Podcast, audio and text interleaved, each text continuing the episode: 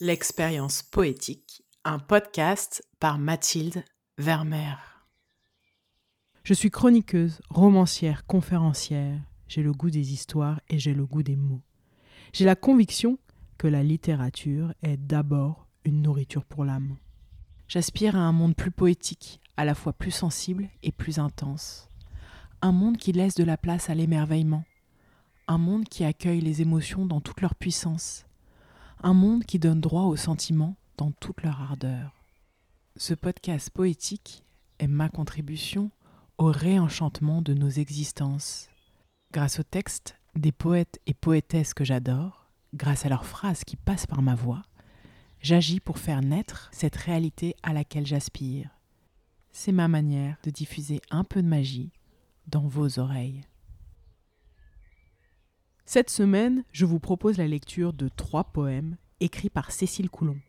Des textes à lire et relire dans le recueil Les Ronces, paru en 2018 aux éditions Le Castor Astral. Cécile Coulon appartient à cette nouvelle génération d'autrices françaises. Elle m'épate par sa plume prolifique. Elle qui est née en 1990 et qui a déjà publié une dizaine de romans. Elle qui a aussi su investir les réseaux sociaux avec un ton décomplexé, une fraîcheur, de l'humour. C'est d'ailleurs sur les réseaux sociaux qu'elle démarre son travail poétique, il y a quelques années. Elle se demande alors si elle peut trouver une audience pour ses poèmes, et s'étonne elle-même, très vite, de l'engouement rencontré par ses textes. Je pourrais ajouter que Cécile est sportive, qu'elle vit à Clermont-Ferrand, et qu'elle ne manque jamais une occasion de rendre hommage à son Auvergne chérie. Je pourrais ajouter mille détails, oui, mais ce serait du bavardage. Passons tout de suite à ces mots. Fermez les yeux, laissez glisser en vous ces quelques phrases poétiques. Premier poème qui a pour titre Ma force. Ma force, c'est d'avoir enfoncé mon poing sanglant dans la gorge du passé Ma force n'a pas d'ailes, ni de griffes, ni de longues pattes. Ma force a construit un peu d'humanité. Ma force a toujours soif. Ma force n'est pas fidèle. Pourtant ma force n'est pas faite pour quelqu'un d'autre que moi. Ma force, c'est d'avoir pendu un enfant roi à la branche du succès. Parfois ma force étouffe, ce qui l'empêche d'avancer. Ma force est cruelle, elle manque de sommeil, elle se nourrit d'orgueil, de turbulence.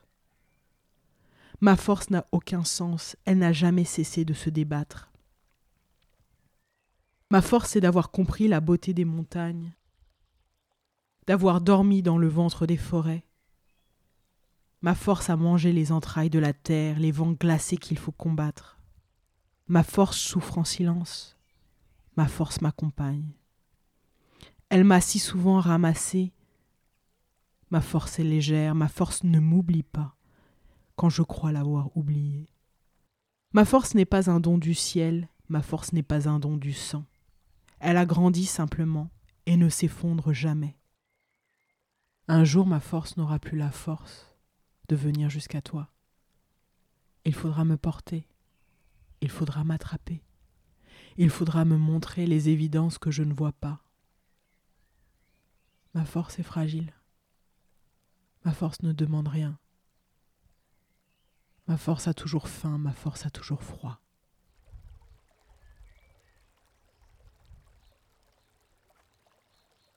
La musicalité de ce poème, est-il nécessaire de la souligner? J'aime ces répétitions, j'aime ce côté psaume, et je frémis à la lecture. Allez, un autre texte, une autre saveur.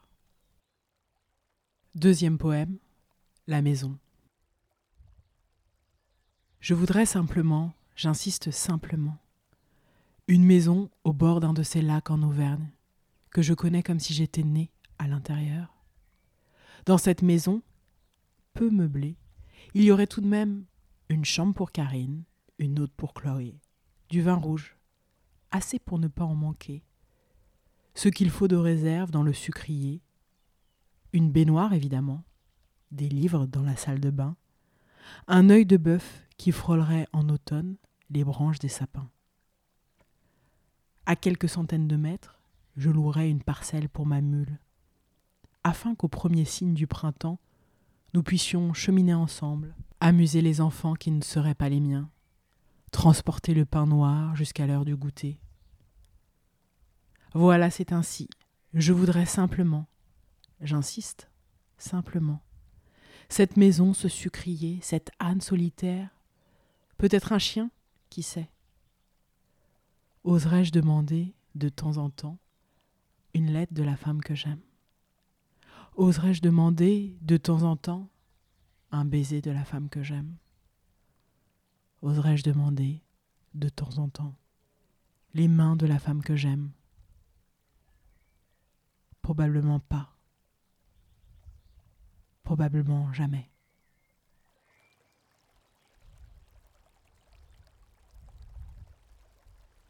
Évidemment, c'est la dimension narrative de ce poème qui me plaît. J'aimerais découvrir cette maison, mais peut-être que je la connais, peut-être que nous la connaissons. Troisième poème, la partie. Il y a des jours comme ça, où je me demande si la partie est terminée ou si au contraire, elle vient juste de commencer. Aujourd'hui est un de ces jours-là, sauf qu'il dure depuis dix ans déjà. Je commence à trouver le temps long. En plus de ça, depuis ce matin, je me demande si un poème est le début ou la fin d'un énième chapitre. J'en suis arrivé à la conclusion suivante. Un poème, c'est quelque chose d'éphémère et joli, comme la signature d'un doigt sur la buée d'une vitre.